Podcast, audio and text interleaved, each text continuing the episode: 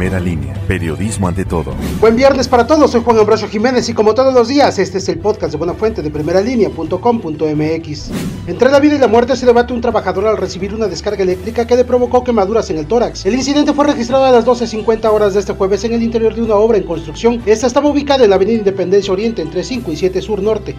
Un adolescente que manejaba su motocicleta a exceso de velocidad murió al instante al impactarse contra una pared. El trágico accidente fue sobre la intersección conformada con las calles 2 Norte y 2 Oriente de la colonia Guadalupe, esto perteneciente al municipio de Santiago Miahuatlán. El ahora occiso fue identificado como Emanuel, de 17 años de edad.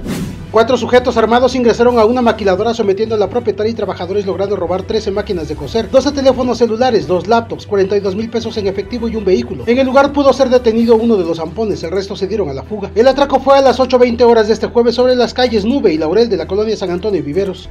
Siete lesionados y daños materiales dejó como saldo el impacto entre dos colectivas. El percance fue sobre la calzada Adolfo López Mateos a la altura de Plaza El Paseo. Eran las 16:15 horas de este jueves cuando unidades de emergencia fueron activadas a través del número de emergencias 911, llegando a la zona personal de protección civil y bomberos así como de la Cruz Roja.